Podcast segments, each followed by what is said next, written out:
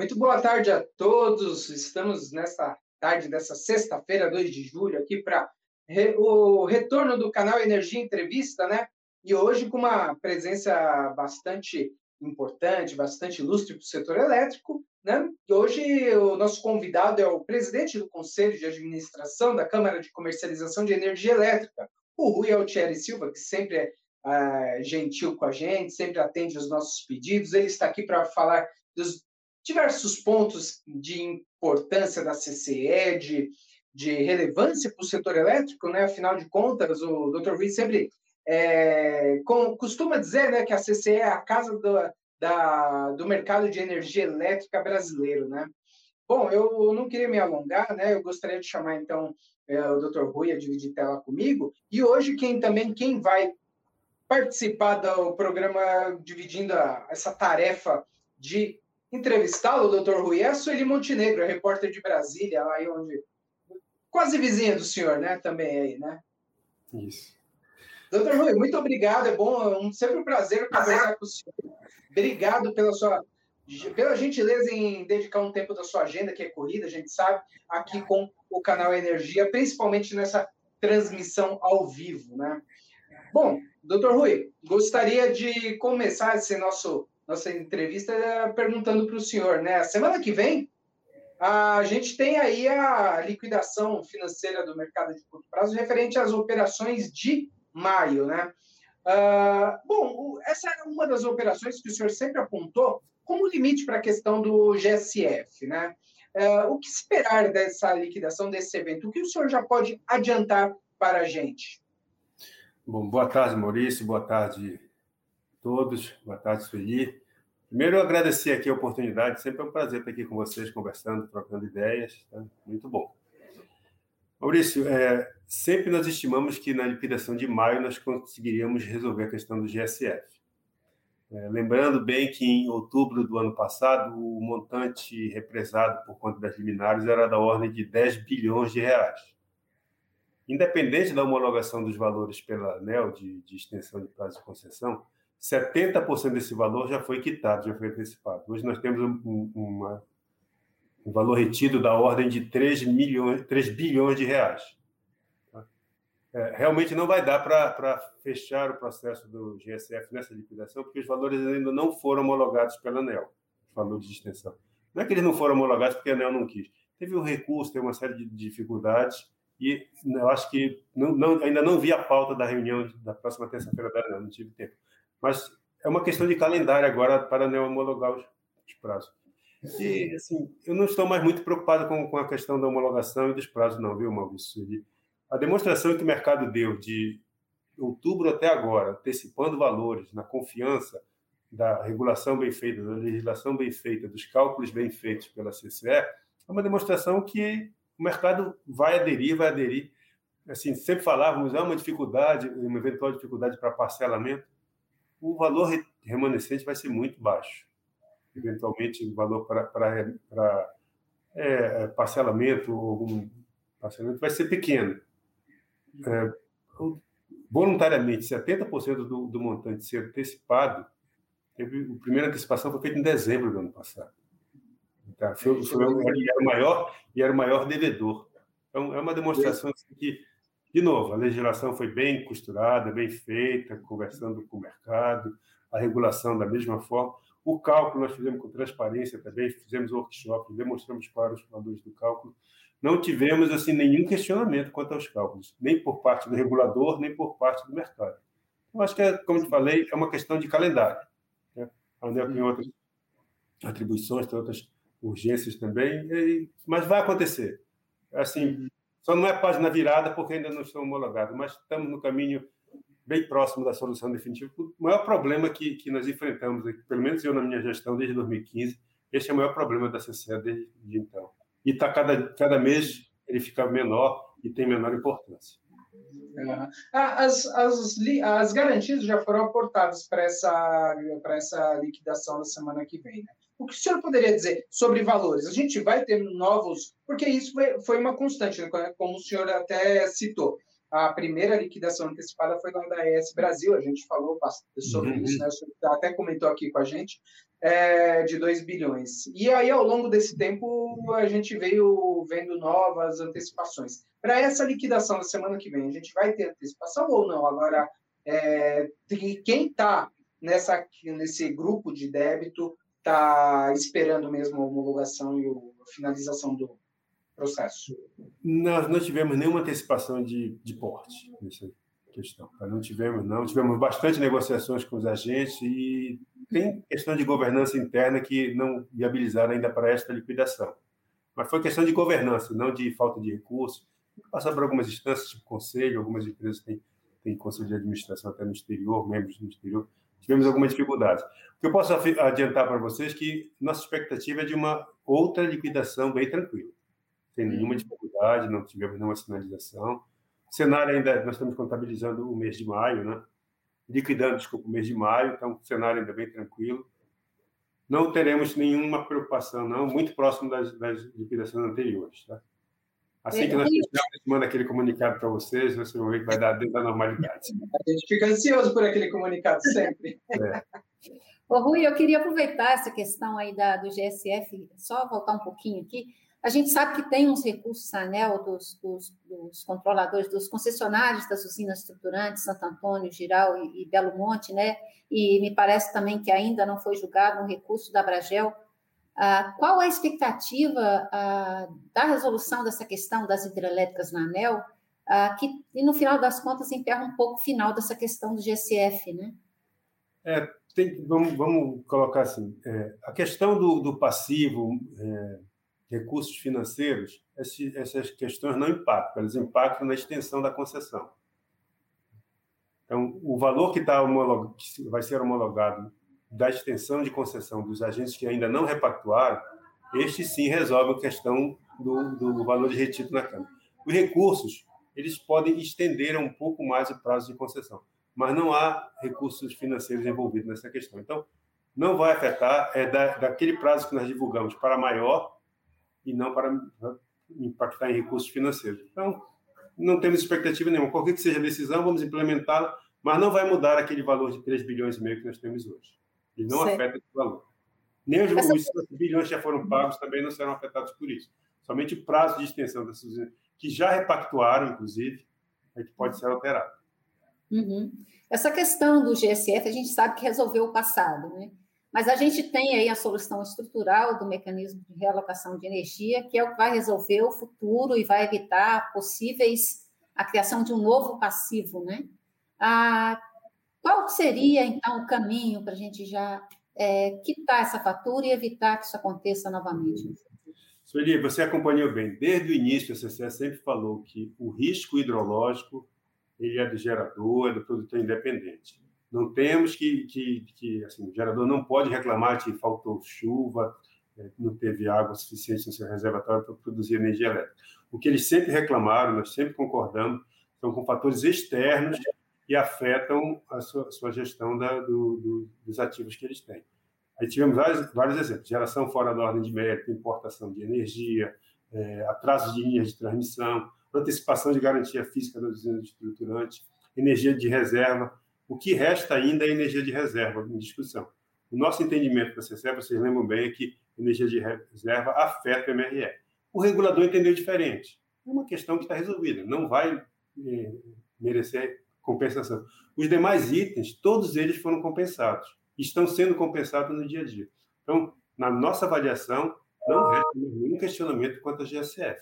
Este ano, nós teremos um GSF muito baixo, muito baixo mesmo. Por quê? Porque as condições hidrológicas são conhecidas. Vai reclamar? Não tem porquê. Aquele paralelo que a gente sempre fez com, com, com a agricultura, né? Ah, esse ano não choveu e a minha safra tive uma quebra de safra. Vou judicializar por isso? Não, é risco do agricultor ter não ter um período chuvoso que ah, seja compatível com a sua expectativa de produção de alimento. Da mesma forma, é a questão da hidrologia para o produtor independente que tem uma usina hidrelétrica. Lembrando que a figura do produtor independente, pela legislação, ele opera por sua conta e risco. Isso é um risco inerente ao negócio. Agora, também, nós sempre dissemos, os riscos externos, que não estão sob gestão do, do gerador, do produtor de energia, esse daí não pode ser imputado a ele. E é isso que nós estamos compensando agora. Compensamos no ambiente regulado e agora estamos fazendo a compensação no ambiente livre. Portanto, eu acho que isso é uma página virada. Aí você vai me perguntar, vou antecipar, e o MRE? O MRE também foi aperfeiçoado, está sendo aperfeiçoado para que ele se atualize. É um mecanismo importantíssimo, é fundamental para a operação interligada. Nós estamos trabalhando, já fizemos. Você lembra que um dos nossos temas estratégicos do ano passado era aperfeiçoamento do MRE. Fizemos uma série de recomendações, sugestões, várias delas foram acatadas pelo, pelo, pela ANEL pelo poder estão sendo implementadas. Aí eu cito sazonalização, excedente financeiro, tudo isso está sendo aperfeiçoado. São questões que têm que ser trabalhadas porque o tempo corre e as questões mudam, o cenário se, se, se altera e nós temos que adaptar. Mas sempre dentro daquela visão. O risco hidrológico, esse pertence ao gerador. E não pode transferir esse risco hidrológico. Foi transferido para o mercado regulado mediante um acordo com pagamento do prêmio de risco. Mas foi só uma transferência mediante pagamento. O risco é do produtor, não temos a menor dúvida disso. Uhum. Doutor Rui, o senhor comentou que o MRE, lógico, todos nós a gente vem todos nós estamos acompanhando essa esse esse desenrolar da crise hídrica. A gente ainda não chegou nem na, a gente está no primeiro terço aí do, do período úmido desse ano, do período seco desse ano, né? E os reservatórios já estão bem baixos. Já existe uma estimativa, vocês trabalham, o, o NS divulgou no PMO de julho, né? que os reservatórios ainda estão, devem chegar no final desse mês. É, inclusive, a atualização do PMO veio agora, aqui no Sudeste, em 26,4%. Né? E isso, e aí a geração fora de ordem de mérito autorizada pelo CMSE. Vocês já têm alguma estimativa, de, ou alguma atualização dessa estimativa de quanto que deve, para quanto que deve ficar o fator de ajuste? Do MRE? Isso. Nós estamos trabalhando com alguma coisa em torno de 74% a 75% para o final do ano. No, em dezembro, tá? Pega o ano sim, todo, sim. 74%, 75% de, de GSE. Essa é a nossa última estimativa. Tá? Todo mês nós vamos atualizando, mas na, na, nossa avaliação não deve fugir muito disso, não. Deve ser um ano com GSF bastante reduzido, em função do cenário que nós estamos vendo, geração térmica no máximo, né? Tem que, tem que ter uma redução de, de, de produção hidrelétrica, é esse o objetivo. Uhum. Agora, toda essa redução que não é feita, que não é provocada pela, pela hidrologia, ela é recompensada por, por conta dos mecanismos regulatórios que foram introduzidos. Ou seja, o gerador ele não tem nenhuma desvantagem, nenhum prejuízo por conta dessa geração fora da ordem de mérito que está sendo efetuada. Uhum. É, só mudando um pouquinho de uh, assunto aqui, o senhor citou desse número, eu não pude deixar de perguntar. Tem uma outra pergunta aqui, Aí uma curiosidade minha, eu sempre venho acompanhando a, a ata da, das reuniões de vocês do Conselho de Administração da CCE, eu tenho notado que muitos, há muitos processos de monitoramento né, de, de agentes, seja por é, questões passadas ou descumprimento de obrigações, né? Eu lembro que uma outra vez que a gente conversou, doutor foi, foi o senhor comentou que esse aumento do número de, de monitoramentos e, e nomeação de relatores para casos de desligamentos por descumprimento tinha relação com, com descumprimento de obrigações meio que acessórias, né? Que é, é isso mesmo, continua sendo nesse ritmo, porque o número é, é bem esse, grande. Né? Esse é o mesmo cenário. Né? É, quando um agente deixa de cumprir uma obrigação, deixa eu dar um exemplo para você. É, no dia 25 do, do mês de junho, venceu a fatura da energia de reserva. Quem não pagou, e são diversos agentes que pagam, quem não pagou no dia 25, pagou no dia 27, 28, ou até ontem, está quitado a sua dívida, mas ele entra num processo de, de, monitoramento pelos próximos seis meses. É uma regra da ANEL. E, assim, dos últimos três meses, que me vem à memória, um momento significativo disso, todos eles são questões de ou não pagar a energia de reserva, ou talvez é, ficar exposto no MCP durante uma semana, duas, o valor, depois calciona esse valor para o mês seguinte. O número efetivo de desligamentos mesmo de agentes tem sido dentro da normalidade, muito pouco, muito pouco mesmo, conta-se numa mão, Maurício. Não houve alteração daquele cenário, não houve não. Agora, vou adiantar, avançar um pouquinho na conversa. É, neste mês, se acompanha muito bem, nós chegamos no teto do PLD. é um momento de atenção para todo o mercado. É um ponto de, de, de, de atenção. Nós estamos atentos, nosso pessoal de monitoramento está bem atento para ver se esse cenário se, se confirma, se, se ele continua. Qualquer sinal de alerta, vamos procurar o regulador, vamos chamar os, os, os agentes para conversar, para evitar qualquer situação de preocupação. Nós passamos por situações difíceis em início de 2019, aprendemos algumas lições, fizemos algumas propostas de melhorias e vamos também, da mesma forma que tem um ponto de atenção muito forte na operação nesse segundo semestre, operação do sistema físico, também nós estamos com um ponto de atenção muito forte na questão da comercialização. Nós estamos no nosso limite de preço. Isso é um momento de, de, de atenção e, é obrigação nossa tentarmos antecipar qualquer dificuldade. Para me perguntar, está vislumbrando alguma dificuldade hoje? Não, não estamos. Estamos monitorando.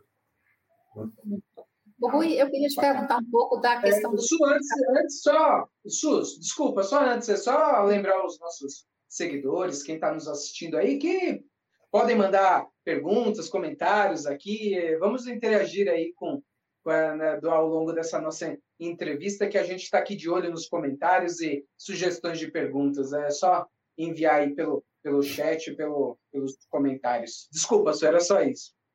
Não, tudo bem. É, eu queria falar um pouquinho da questão do leilão de capacidade. A gente tem aí de contratação de reserva de capacidade, a gente tem, um primeiro certame aí previsto já para dezembro, né? E eu queria saber com, como é que essa questão deve ser tratada dentro da CCE, ah, se o leilão vai ser feito como os leilões de energia nova e, e de energia existente, como, como esses, é, eles, esses valores aí deverão ser contabilizados, enfim. Queria que você desse uma, uma explicação geral para a gente sobre isso. Olha, Sueli, é, este mercado de capacidade é um dos nossos cinco temas, tá? E ficamos muito felizes, muito contentes com a contribuição que a CCE deu para o mercado. Esse tema ele tem uma relação muito forte com tema do ano passado, que era a modernização da matriz. Vocês lembram que já nós temos que aproveitar essa janela de oportunidade, não podemos perder, os contratos estão vencendo em 2024, 2025, vamos modernizar nossa matriz. Parece que nós estávamos com a bola de cristal ligada naquele no ano passado. Por quê? Hoje, agora mesmo, nós estamos operando com térmicas que custam R$ 1.700, R$ 1.600 o megawatt-hora. Assim, isso, no, no, no, longo prazo, é insustentável. Ninguém consegue é, operar uma matriz com térmica desse tipo. Um outro exemplo que eu não me canso de dar é uma usina que tem 400 unidades geradoras, de 400 quilowatts cada uma. Como é que opera um, um parque industrial do porte do Brasil ficar suportado por uma térmica desse jeito? Não é, não é razoável. Nada contra o empreendedor. Ele participou de um certame lá atrás, era essa a regra do jogo. Tem um contrato, esse contrato vai ser cumprido. Ao final desse contrato, nós devemos procurar ofertas melhores. E a primeira oportunidade de renovar esse parque vai acontecer realmente no dia 20 de dezembro, com o leilão de capacidade. Nós fizemos uma série de, de, de reuniões com os agentes, com as associações de geradores, colocamos a nossa proposta na mesa, discutimos, aperfeiçoamos, pegamos algumas contribuições conversamos com, com a ANS, conversamos com com a ANEL, com o Ministério, e chegamos numa proposta que é quase 100% da proposta que foi implementada pelo Ministério. Está em consulta pública as diretrizes agora. Nós já concluímos a nossa análise, fizemos uma, contribuições marginais, porque, como eu falei, a proposta é basicamente a que saiu da CCE. Então, nós fizemos alguma, algum pequeno aperfeiçoamento, estamos aguardando a conclusão dessa, dessa consulta pública, que vai estabelecer a portaria com as diretrizes, e, de novo, não deve ser nada diferente do que nós fizemos de proposta, pouca, pouquíssima diferença. Vamos esperar a divulgação da sistemática do leilão, mas antecipando, não tem muita diferença dos leilões que nós fazemos hoje. A proposta que está em consulta pública é um leilão em duas fases. Uma fase energia e outra fase potência. Pode-se discutir qual a primeira fase que vai ser feita, se vai ser primeiro energia ou depois potência, primeiro potência, depois energia. E o resultado vai ser como, como nós fizemos, a, fizemos um leilão agora, sexta-feira passada, operacionalmente nenhuma dificuldade, totalmente remoto, auditado, tudo tranquilo. Vamos fazer um outro na quinta-feira também. Nenhuma dificuldade, Sueli, vamos fazer direitinho. Aí você me pergunta, e o contrato? Mais um contrato que a CC, uma cadeia de contratos que a CC vai gerenciar dentro da normalidade. A gente vai ter sua receita fixa mensalmente, paga por todo o mercado, é importante deixar bem claro. Pela primeira vez, todo o mercado vai contribuir para a segurança do sistema, não só o mercado, mercado regulado, o mercado livre também vai contribuir. E uma grande vantagem também, o operador e o planejador vão dizer o que é que eles querem, o que é que eles precisam, o que é que ela precisa, aonde precisa, tá? se é que é local, se não é local, se é, é em qualquer ponto do Brasil. Então, isso vai dar uma tranquilidade para se melhorar assim, a matriz, melhorar a operação e reflexo imediato. Os preços no mercado de curto prazo vão ser menores. Por quê? Porque essas térmicas vão ter níveis de eficiência muito diferentes desses, desses que nós estamos usando agora. Resultado do último leilão de sexta-feira. Quem venceu o leilão foi uma térmica que já está em operação comercial, térmica de Cubatão. Hoje, o custo de operação dessa térmica, número redondo, tá, é da ordem de 300 reais. Quando ela for começar a operar nesse novo contrato, o custo de operação, valores na mesma base, é de 180 reais. Olha a redução de eficiência. Como é que consegue isso? Vai passar por um processo de modernização, uma nova, uma nova abordagem de fornecimento de combustível. Então, é isso que a gente quer. Ninguém, ninguém proíbe, ninguém é, quer evitar que essas térmicas ineficientes, caras e assim com tecnologias ultrapassadas concorram. Mas passem por um processo de modernização, vão competir, vão competir de igual para igual. Então, não podemos é, é conviver com é, equipamentos que já estão com tecnologia ultrapassada. Isso não, não faz sentido. Agora, também, a nossa tradição sempre foi honrar contrato. Nós vamos honrar esse contrato até o final, sem nenhuma discussão. Ao final do contrato, vamos dar a oportunidade de se modernizar e participar de um certame. Os vencedores vão assinar novos contratos, os perdedores vão ficar dando uma nova oportunidade. Mas, assim, para dizer a palavra, nenhuma dificuldade, Sueli. Vamos fazer o leilão com toda tranquilidade lá. E se já tiver acabado essa questão de isolamento e pandemia, vamos convidar todos vocês, vamos fazer a volta dos leilões presenciais lá com uma grande, uma grande festa, que é uma grande alegria fazer o primeiro leilão de capacidade, lá na Avenida é, Paulista. É muito interessante, doutor Rui. A gente, eu, eu já estive presente em tantos leilões desses lá. Isso. Tá com saudade? Sinto, sinto, sinto, falta de estar lá nesse convívio eu também com o pessoal da CCE e tal, tudo mais, essa, essa às vezes, a, às vezes a gente faz umas perguntas meio. Não é bom, essa convivência é bom, esclarece as dúvidas de vocês, pegamos a percepção de vocês. Legal. Doutor Rui, é, agora eu queria, falando em percepção e justamente leilão de capacidade, eu queria ver, queria, não podia deixar de perguntar para o senhor também desses 8 gigawatts que foram aprovados aí na MP 1031 e que está ainda para ser sancionado, né, a lei pelo, pela presidência da República. Isso traz algum impacto também nessa, nessa contratação de capacidade? Como que o senhor vê essa, essa perspectiva? São 10 anos, né? São contra, é uma contratação ao longo de 10 anos, né? Isso pode influenciar alguma, em algum ponto essa contratação colocada ali? Olha, é, de 2022 até 2025, 4 mil megawatts vão ter contratos encerrados. Se nós conseguirmos modernizar a matriz desses 4 mil com térmicas a gás, ciclo combinado eficientes, metade dessa demanda já foi atendida. Tem 10 anos, o mercado vai crescer, o Brasil vai voltar a crescer aquela taxa de consumo de crescimento de energia 3,4%. Então, tem espaço para acomodar essas térmicas. Agora, vai ter uma, um, um, trabalho do planejador para estabelecer a localização dessas térmicas de acordo com a legislação e como dosar a, a, a localização dessas térmicas nesta localização. Mas o crescimento do mercado por si só absorve essa, esse, esse, montante de energia, não tenha dúvida disso. O, essa flexibilidade de ser... dosar nos 10 anos como essas térmicas vão ser implementadas e a localização delas já estão pré-definidas pela, pela legislação. E aí eu desafio o nosso amigo Barral para tratar essa questão de como alocar isso no planejamento. Claro. Essa inflexibilidade de 70% colocada ali, né? Isso pode ser algum, alguma forma, pode, pode ser alguma barreira aí para implementação ou não? Para, ao seu ver, é uma, uma questão que não deve influenciar. De novo, Maurício, térmicas é, totalmente inflexíveis, todo parque térmico totalmente flexível, inflexível é um problema o parque térmico totalmente flexível também seria outro problema. O desafio é o equilíbrio. Eu não tenho condições de dizer se daqui a 10 anos esse indicador de 70% vai ser bom, foi muito pouco ou não.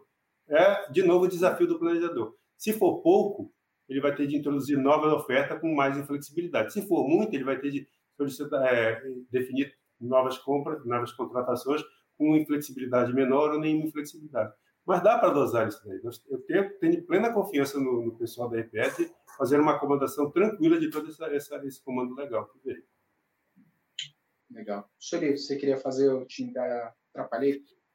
Não, não, tudo bem. É, na verdade, assim, é, eu queria só complementar esse tema aí, perguntando da expectativa, já que é, a, a, MP é, deve ser, da Eletrobras deve ser é, sancionada daqui a pouco, e, enfim, devem permanecer, vão permanecer aqueles 8 gigawatts mesmo, e o governo está contando que uma parcela desse, dessas usinas já entrem nesse leilão.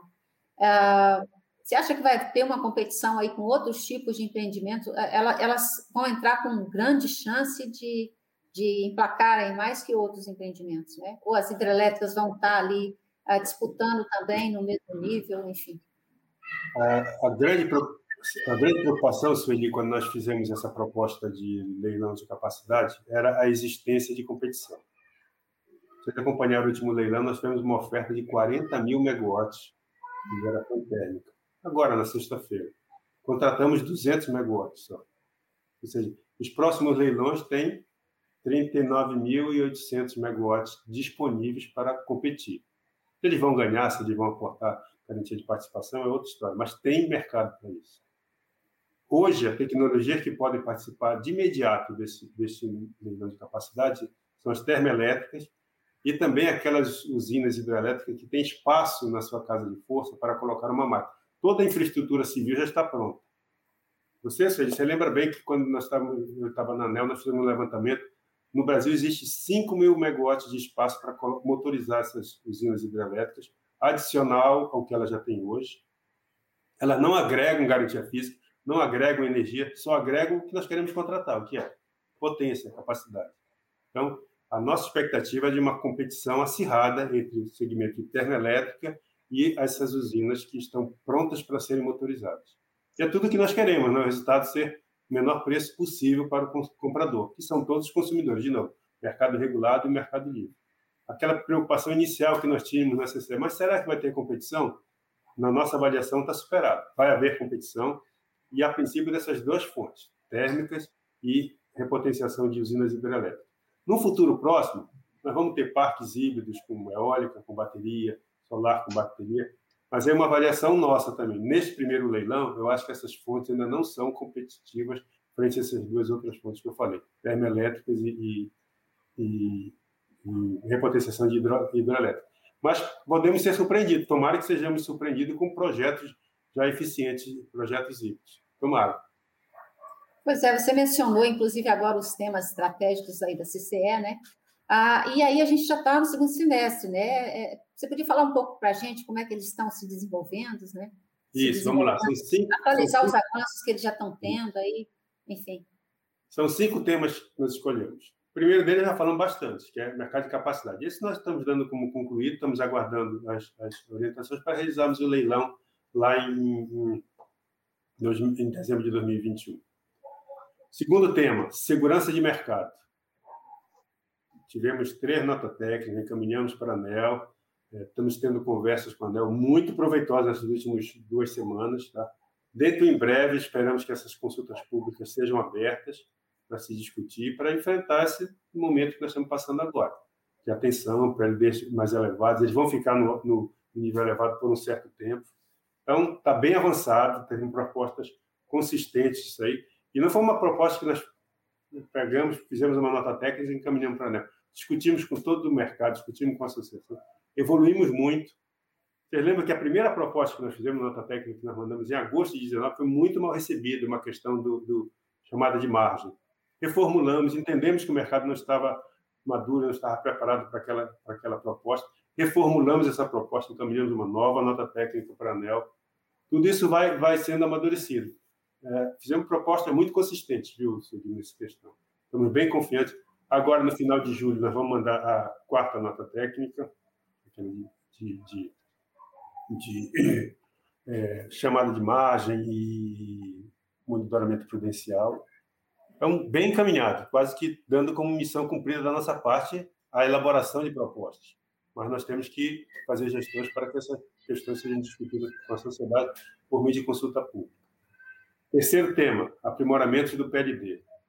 E aí, de novo, estamos no final da consulta pública da CEPAMP com uma série de propostas para aperfeiçoar o cálculo do PLD. Foi um incômodo muito grande nesse ano para o descolamento entre a percepção de risco do setor e o resultado do, do modelo. Atuamos muito, temos proposta bem elaborada, está em discussão. Vamos eliminar toda essa diferença de percepção de risco do modelo, nossa percepção. Não vai ser possível nunca. O objetivo é aproximar o máximo possível. Eu acho que essas propostas aproximam em muito a percepção de risco do comitê, da CCE, do ONS e todo o mercado para a situação atual, que está bastante defasado. Estava. Agora nós estamos com o no máximo, não é o que se fala. CMA do ONS na casa de 800 reais, realmente demorou, mas nós conseguimos chegar uma aproximação muito grande por uma série de fatores que, que eu acho que não cabe, são fatores bem técnicos, não cabe avançar aqui. Esse é o terceiro tema. O quarto tema é um tema atual, abertura de mercado. E aí nós temos aquele prazo final do dia 31 de janeiro do ano que vem para fazer uma proposta em conjunto com a ANEL de abertura do mercado. Da nossa parte, nós estamos com uma nota técnica quase que concluída. A ANEL contribuiu muito, ela fez uma, uma, uma, uma chamada de subsídios agora, está tá em andamento, é, para pegar a percepção do mercado para fazer a proposta. Nós vamos cumprir esse prazo com toda tranquilidade. Eu acho que até final de dezembro. Não vamos chegar até janeiro, mas vamos concluir essa, essa, essa, essa missão, junto com o ANEL. Esse seria o quarto tema. E o quinto tema tem tudo a ver com o que nós estamos falando agora. É a modernização do ambiente de contratação regulada. O primeiro passo já foi dado. Toda a confiabilidade agora não é suportada mais, não será mais suportada pelo mercado regulado vai ser suportado tanto pelo mercado livre quanto pelo mercado regulado. E a energia, como é que vamos fazer? Vamos continuar exigindo que a distribuidora esteja 100% contratada por leilões que ela é, é passiva, não tem nenhuma gestão? Não, nós temos uma proposta diferente. E estamos trabalhando muito, essa proposta vai se materializar, Sueli, no SIM, naquele Comitê de Implementação das Modernizações. Fizemos uma apresentação, acho que há 30 ou 40 dias atrás, um avanço muito grande nessa questão, propostas muito boas passar um número para vocês. Hoje existem 27 mecanismos de compensação de sobras e déficits, MVR, que tentam aliviar a contratação da distribuidora, trazer para o nível regulatório. Só esse número já diz que tem espaço muito grande para se trabalhar. Tem, é, muitos, fizemos MVR agora, Estamos fazendo constantemente MVR e estamos dando um bom resultado. Nós acreditamos que esse mecanismo é muito importante dele ser, ser trabalhado. Agora, com segurança, e tem uma nota técnica nossa de segurança de mercado que fala sobre isso.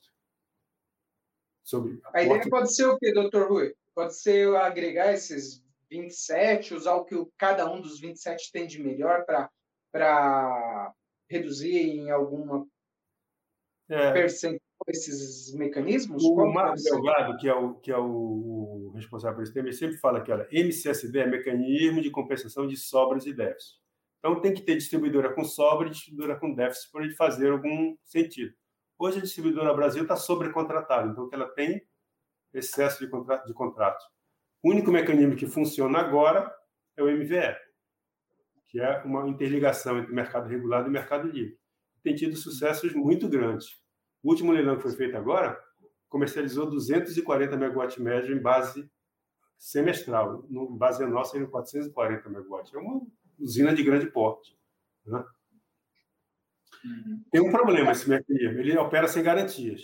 Isso daí é justamente a nota técnica 2 que nós encaminhamos no segmento de segurança de mercado, aportando garantia, com uma certa garantia, esse mecanismo tem que ser é, é, bem tratado, bem aperfeiçoado, porque ele é um mecanismo que faz uma, uma conexão entre os dois mercados em momentos importantes como esse que nós estamos passando agora. Uhum. Sim. Eu queria Passei só... pelos cinco, viu? Uma, uma... Não, repetindo, desculpa. Passei pelos cinco.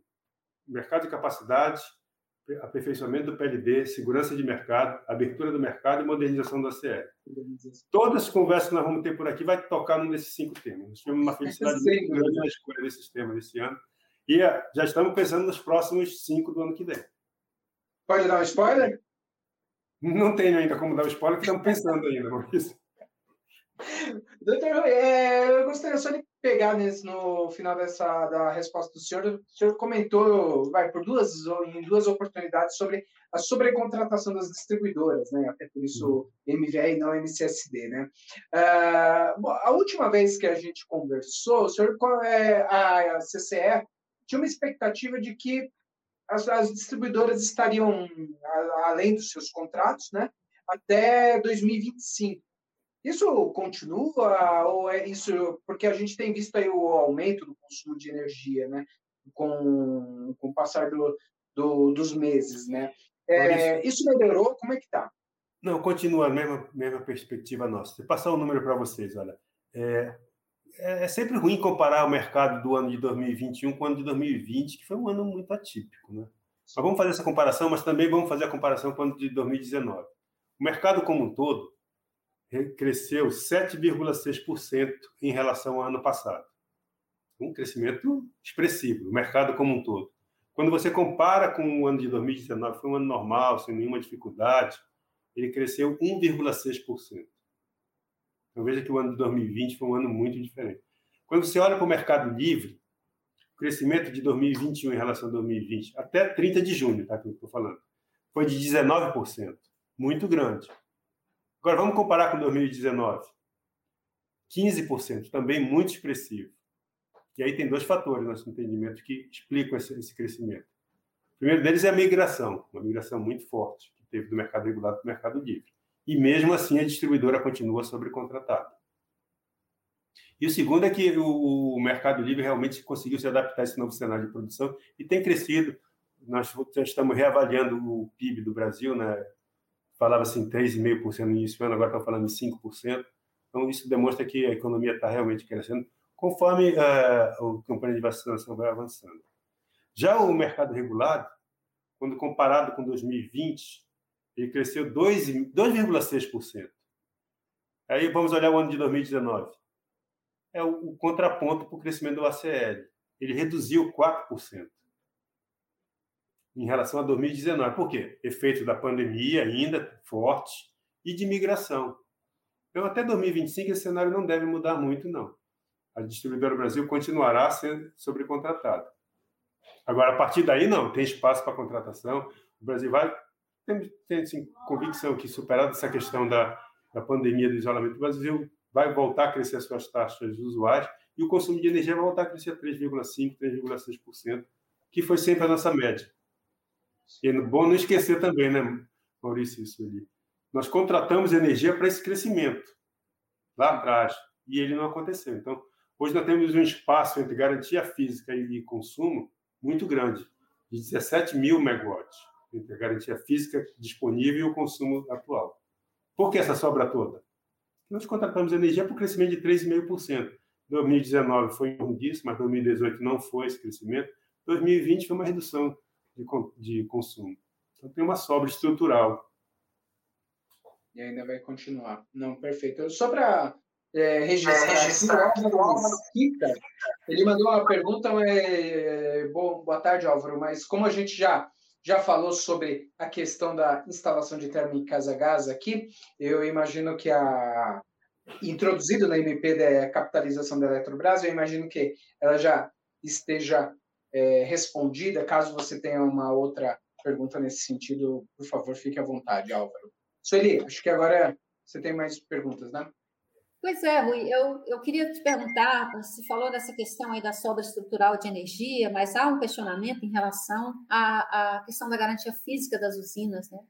Ah, que ainda estaria, estaria superestimada, ela levou muito tempo para ser revista, foi revista acho que em 2016, se não me engano, 2017, e, enfim, ainda teria como fazer uma nova revisão, seria interessante, enfim. O que, que você acha disso? Não, a legislação diz que podemos fazer revisão de garantia física a cada cinco anos ou na ocorrência de fatos relevantes. Nós aqui na CCE acreditamos que temos que fazer a cada cinco anos essa avaliação. Agora, existe uma outra, uma outra, um outro comando legal que diz que essa redução só pode ser de 10% na concessão. E muitas usinas já vão chegar nesse valor de 10%. E ainda teriam possibilidade de redução. O que nós defendemos é que sejam feitas revisões ordinárias a cada cinco anos. Quando se chegar nesse limite, esse limite tem que ser respeitado. dos 10% na concessão, para dar previsibilidade para o empreendedor que comprou essas usinas e que opera essas usinas. Mas encerrando a concessão, tem que se fazer um cálculo para chegar no valor correto. Nós defendemos esse recálculo, é necessário que seja feito, mas também nós defendemos que a legislação seja respeitada.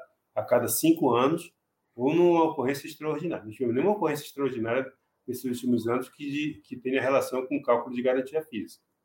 Não tivemos uma, uma revisão de série hidrológica, não tivemos nenhuma revisão de, de, de, nível de atendimento, nada disso. Então, vamos respeitar. Cada cinco anos vamos fazer a revisão. Chegando no limite de 10%, tem que parar, esperar encerrar a concessão, fazer. É, é demorado, é, mas é assim que é a legislação, vamos respeitar, para o bem e para o mal. Então, dá tranquilidade, tem uma sobreoferta, a energia de reserva serve para cobrir um pouco dessa, dessa sobre, dessa, sobre, essa sobreoferta de, de garantia física, é uma função da, garantia, da energia de reserva, para dar segurança para o sistema, mas temos um, uma legislação para cumprir, vamos cumprir. Pois é, eu queria te perguntar de outro assunto, comercializador varejista, né? É, já houve avanços aí, enfim, o, o que esperar? Porque a gente tem uma expectativa muito grande. Quando o mercado abrir completamente, você vai ter um mercado de varejo muito grande e esses agentes vão, vão, vão estar aí nadando, vão estar em céu de brigadeiro, né? voando em céu de brigadeiro, digamos assim. Mas hoje, como é que está essa questão? Como, é, é hoje, Sueli, infelizmente, uh, nós temos um número razoável de comercializadora varejista, mas o montante de comercialização delas é muito pequeno. É, nós notamos nos últimos meses uma corrida, uma coisa não, um aumento no número de pedidos de habilitação de comercializadora varejista, porque eles estão vislumbrando a questão do crescimento do mercado varejista quando nós superarmos a barreira dos 500 kW. Esse estudo que nós vamos fazer de abertura de mercado vai estar fazendo uma proposta bem firme para superar a barreira dos 500 kW, mas com uma condição fundamental.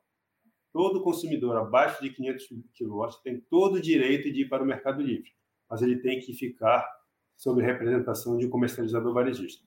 Aí sim nós vamos ver o mercado varejista funcionando como ele deveria ser, em sua plenitude. Antes disso, Sueli, com toda franqueza, eu acho que nós não vamos conseguir dar o peso que o, que o mercado varejista tem que ter no, no nosso mercado. Doutor Rui, só para né, constar aqui, a Patrícia Danese, ela fala sobre a questão das garantias físicas, né?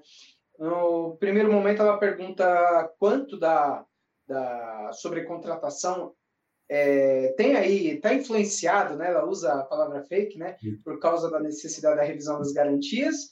E se fosse, e quanto seria isso se fosse revisar abaixo dos 10%, que é o limite legal estabelecido? Né?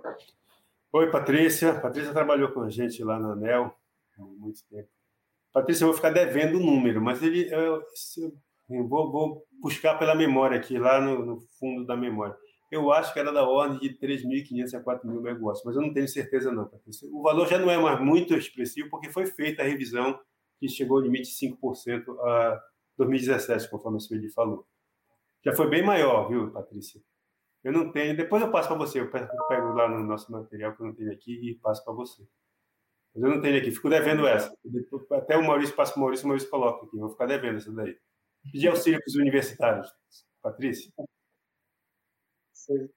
Certeza. Bom, Sueli, vamos passar para um dos pontos mais é, emblemáticos que a gente vive hoje, a crise hídrica, né? E o papel do CCE aí nessa, nessa questão, né? Você quer, você começa? Não, vamos lá então. É, eu acho que é interessante, Rui, para o nosso público é, é, tratar dessa questão, né? Saber sobre o papel da CCE nesse momento de crise, né? É, você podia falar um pouco para a gente sobre a participação da Câmara nessas discussões envolvendo a crise hídrica? A gente sabe que vocês são convocados também para o Ministério de Minas e Energia para tratar dessa questão lá com o ministro, enfim. Ah, fala um pouco para a gente disso aí. Sueli, é, a CCE participa do Comitê de Monitoramento do Setor Elétrico. Mensalmente, eu participo das reuniões ordinárias, toda primeira quarta-feira do mês, vocês acompanham, e lá tem sido tratado com bastante cuidado, com bastante competência, essa questão da hidrologia desfavorável que nós estamos passando agora. Uma decisão do, do, do comitê, já acho que desde março, é, criou um grupo de acompanhamento que semanalmente, toda sexta-feira, entre 14 horas e 16 horas, tem uma reunião onde são discutidas todas as previsões de afluência para as próximas semanas. São traçados cenários, cenários muito conservadores? Justamente para manter uma governança de qualquer sinal de alerta levar essa questão para o comitê. Tem funcionado muito bem, muito bem mesmo esse, esse, esse comitê e o grupo de trabalho. A contribuição de todas as instituições, da CCE, da EPE, do INS, da ANEL, do próprio Ministério, têm sido valiosas, ajudam muito na, na, na formação do, de, de na agregação, na agregação de inteligência para enfrentamento das questões. Nós contribuímos no que, no, no, na nossa competência, com cenários de rebatimentos comerciais, rebatimentos nas nossas liquidações, nas contabilizações, impactos no mercado, é, cálculo de GSF, tudo aquilo que a gente pode contribuir, sem abrir mão da nossa, da nossa contribuição pela nossa experiência.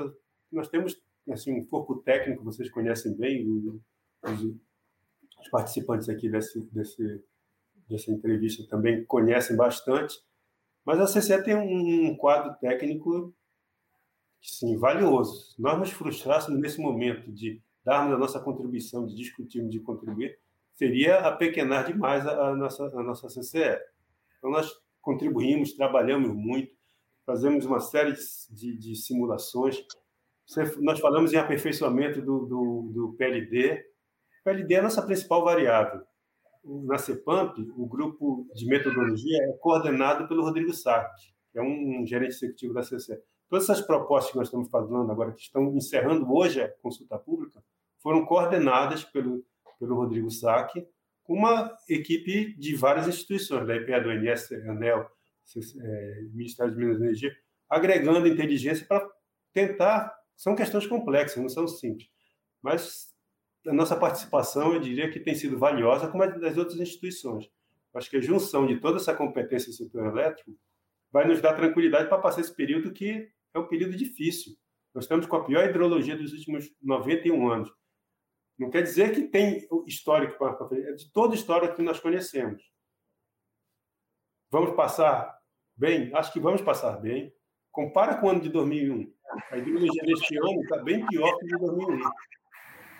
E nós vamos passar, vamos chegar em novembro com esforço, com, com, com muita atenção, com muitas medidas que têm que ser tomadas, despacho térmico no, no máximo, atenção para a performance das, das, usinas, de todas elas, eólica, solar. Vamos contar com todo o nosso parque de geração. Mas vamos chegar lá. Investimos no Brasil, aprendemos a lição. O Brasil investiu muito em transmissão. O Maurício tem certeza que recorda bem. No racionamento, o Sul não entrou em racionamento. Por quê? Porque não tinha transmissão para trazer energia do Sul para cá. Eu estava lá na Celpa trabalhando no Norte e o Norte levou cinco meses para entrar no racionamento. Por quê? Porque aproveitou a abundância de hidrologia que tem em Tucuri todo ano e não conseguia jogar para cá. Quando acabou a abundância, teve de compartilhar o racionamento. Então, a malha de transmissão que foi feita desde 2001 até agora é fantástica. O nível de investimento que foi feito com a diversidade da matriz é um número astronômico. Só para dar um número para você, Sueli. Para o ano, vão, vão, vão ser agregados 10 mil megawatts de, de, energia nova no Brasil. 10 mil megawatts, tanto para o mercado regulado quanto para o mercado livre. Quanto é que vai crescer o mercado? 3,5% é a última expectativa. 3,5% de 70%, 3,5% de 70 gigawatts. Então, está crescendo muito a oferta. Aprendeu na lição? Naquela época, gente, nós contávamos no dedo as térmicas que existiam em 2001. Hoje, nós estamos, despachamos ontem 17 mil, utilizando 17 mil, 17 mil megawatts de termoelétrica. É muita coisa. Está ajudando muito o sistema. Mas respondendo a tua pergunta, a nossa contribuição é o máximo de nossa dedicação, competência do nosso corpo técnico, que é muito valioso e está ajudando demais. Simulações. É, nós não podemos esquecer que nós estamos passando por uma dificuldade na hidrologia, que ela vai ter rebatimentos comerciais. O PLD hoje está no máximo. Será que, que, que o impacto para o mercado é o mesmo que estava em janeiro, quando o PLD estava da ordem de 150 reais? Certamente não. Nosso Eu pessoal... queria pegar Diga. Queria pegar justamente esse ponto, doutor Rui. O senhor citou bastante PLD, né, a questão do PLD. Uh, ah, eu estava dando uma olhada agora há pouco. Hoje o PLD está na casa aí de 600 reais, né? Acho que o pico vai ainda vai chegar às 18h34, se eu não me engano, né? 614, 600 né? e alguma É. 14, exato, eu estava dando uma olhada. Mas eu estava olhando na previsão do PMO da semana passada, do ONS, a média, ali é lógico, é uma média, estava na casa de 955, 960 reais. Lógico, aí é uma estimativa só porque a gente vive o, preço horário, né? Mas o senhor sempre vem falando que a, a volatilidade do PLD é um grande problema, né? É, existe alguma, e o senhor acabou de citar, são 17 GB em térmicas despachadas, né? A gente tem fora da ordem de mérito, aquelas dentro do mérito, enfim, em flexibilidade. Existe esse, esses números que estão meio é, descolados, assim, por que, que existe esse descompasso entre números do. O PLD não era para estar, por exemplo, no pico, no máximo, batendo no teto? Não, Maurício, mas tem um detalhe, né? Hoje nós temos limites mínimos e máximos do PLD. O limite máximo é 583. Então, há um corte quando chega. Na média, no média diária, não pode ser superior a 583 reais. O CMO não tem essa, essa, essa restrição. Se não houvesse essa restrição, o PLD era muito próximo do valor do CMO do operador, muito próximo mesmo. Agora tem essa, essa, essa restrição que é um comando regulatório que foi feito. Quanto à volatilidade, Maurício, é, nesse momento nós não estamos enfrentando volatilidade, não. Tem, o PLD horário tem que se comportado bem. A grande preocupação que nós temos é quando tem aquela volatilidade que não é explicada. Fazer um, exercício aqui, tomara que, que eu esteja com, com, com a bola de cristal ligada. Se chegar uma chuva muito forte no sul, uma ou duas semanas, o PLD vai reduzir, vai reduzir bastante. Mas as condições estruturais não vão mudar. É isso que nós sempre combatemos o nível de armazenamento tem pouca influência frente à previsão de, de afluência no modelo. Nós achamos que deveria ser mais ponderada, um pouco mais pesada a questão do nível de armazenamento do estoque, em função de uma previsão que certamente vai estar errada. Ninguém vai fazer uma previsão 100% certa. Pode errar muito, pode errar pouco, mas acertar, ninguém acerta a previsão de, de quatro semanas à frente. Não tem como. E ela impacta o preço de maneira importante. Mais importante também que fazer é assim, dar previsibilidade para o mercado. Todo, todo mês vocês acompanham o PLD, falamos quais são as nossas expectativas, projeções, fazemos projeções. E não, é, as projeções que eu falei agora há pouco não se restringem àquele grupo de trabalho, nem ao CMCE. Nós divulgamos ela para o mercado. O mercado tem que estar preparado para isso. Ninguém tem que tomar susto hoje em dia. Né? Então, máxima de transparência, máxima previsibilidade é a nossa meta aqui. Não da CCE, mas de todas as instituições que eu falei, tanto do, do Ministério de Minas e Energia, né, o EPE, ninguém quer dar susto no mercado. Olha, olha a resolução que nós implementamos na CNPE 07. Vamos decidir como vai se dar a formação de preço agora, até o dia 31 de julho, mas essas alterações só vão valer a partir de janeiro. É razoável que o mercado se acomodar e se preparar para essa mudança, se é que ela vai vir e como ela vai vir. Não precisa tomar susto, não pode tomar susto mais.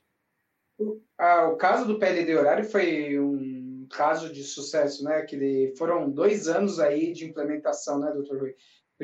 Pelo lado da CCE com PLD sombra ao longo de um longo período, agora eu não vou lembrar de quanto tempo foi. É, foi, foi, foi fez, foram dois anos. Né? Justamente isso.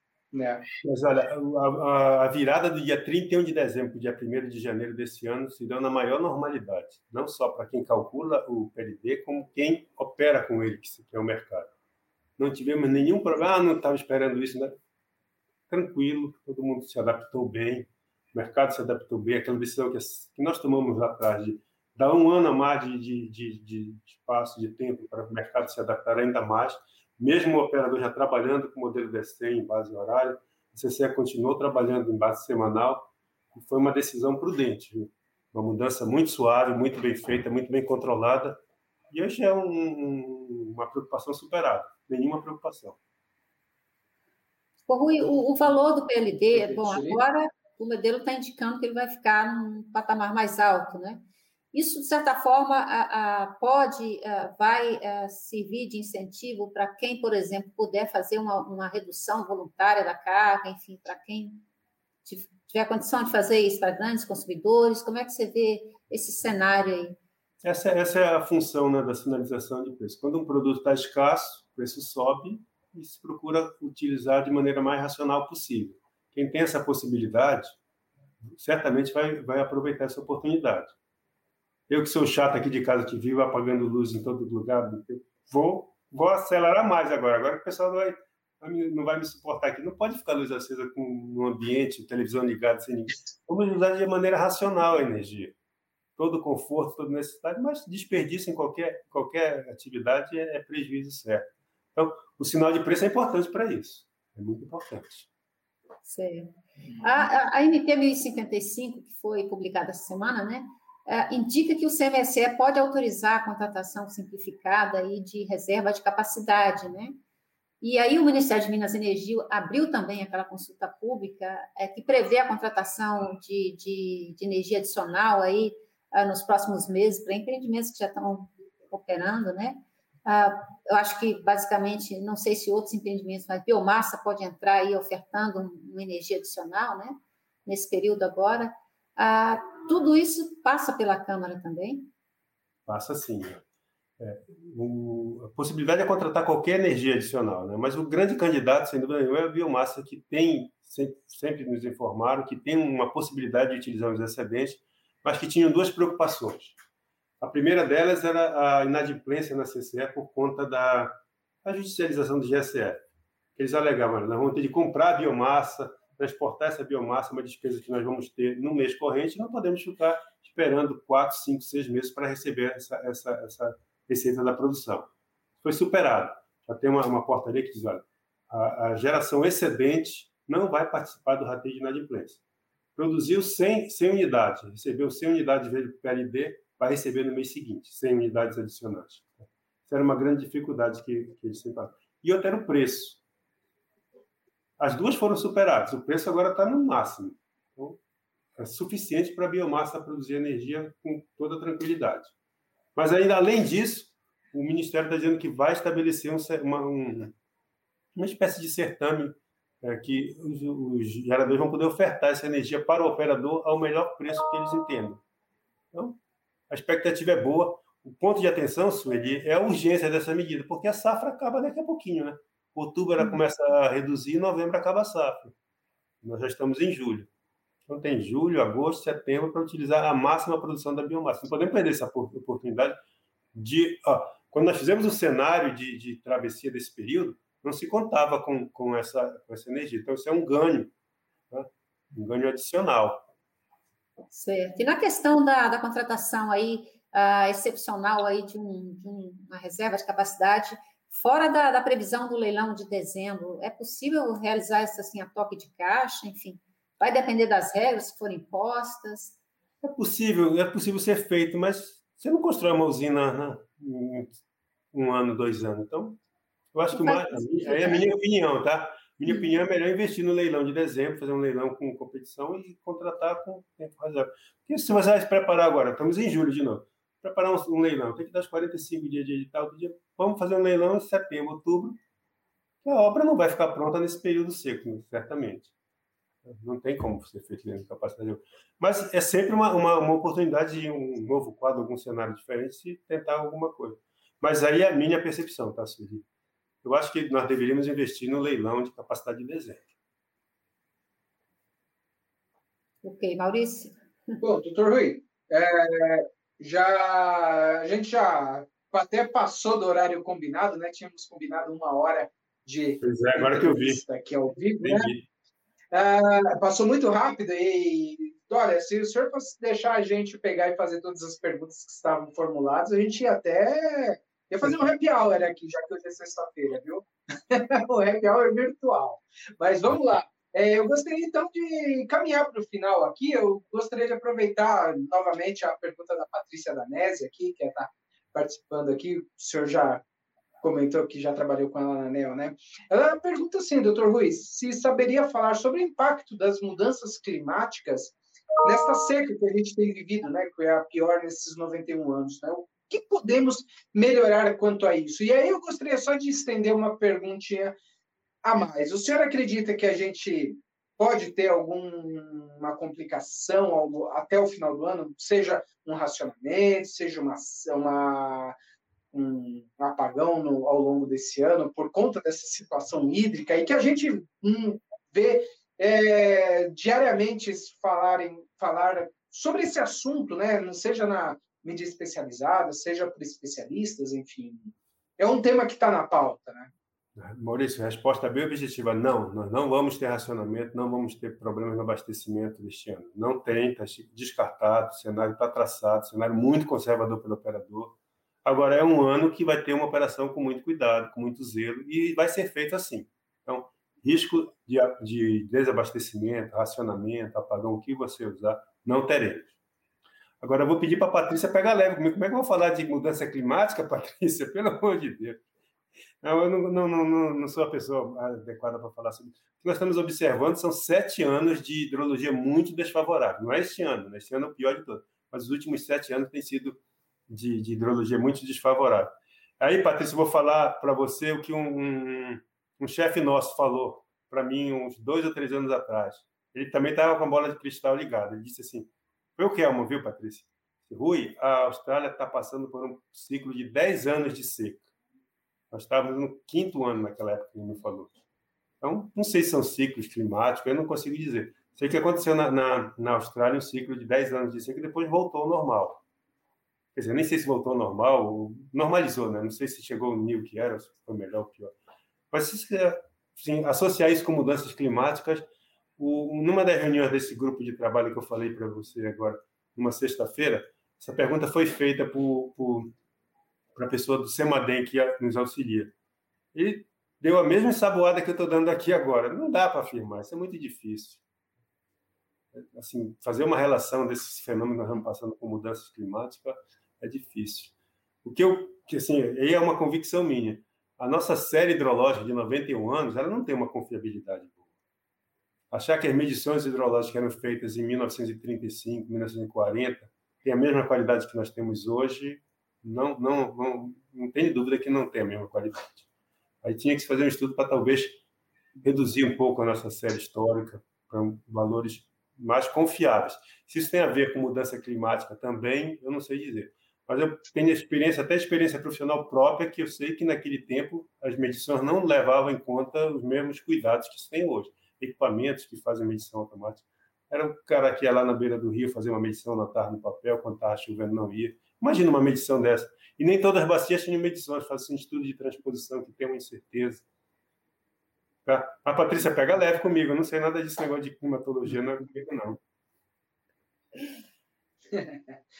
Bom, doutor Rui, acho que conseguimos cobrir uma boa parte, assim como eu disse, a gente teria outras diversas perguntas, mas já chegamos ao nosso horário limite aqui da, dessa nossa transmissão ao vivo. Eu, só, eu gostaria de agradecer imensamente a gentileza, como sempre, com a gente do canal Energia, em atender a, pacientemente as perguntas, às vezes perguntas que parecem tão óbvias, mas o senhor sempre gentil com a gente em responder pacientemente.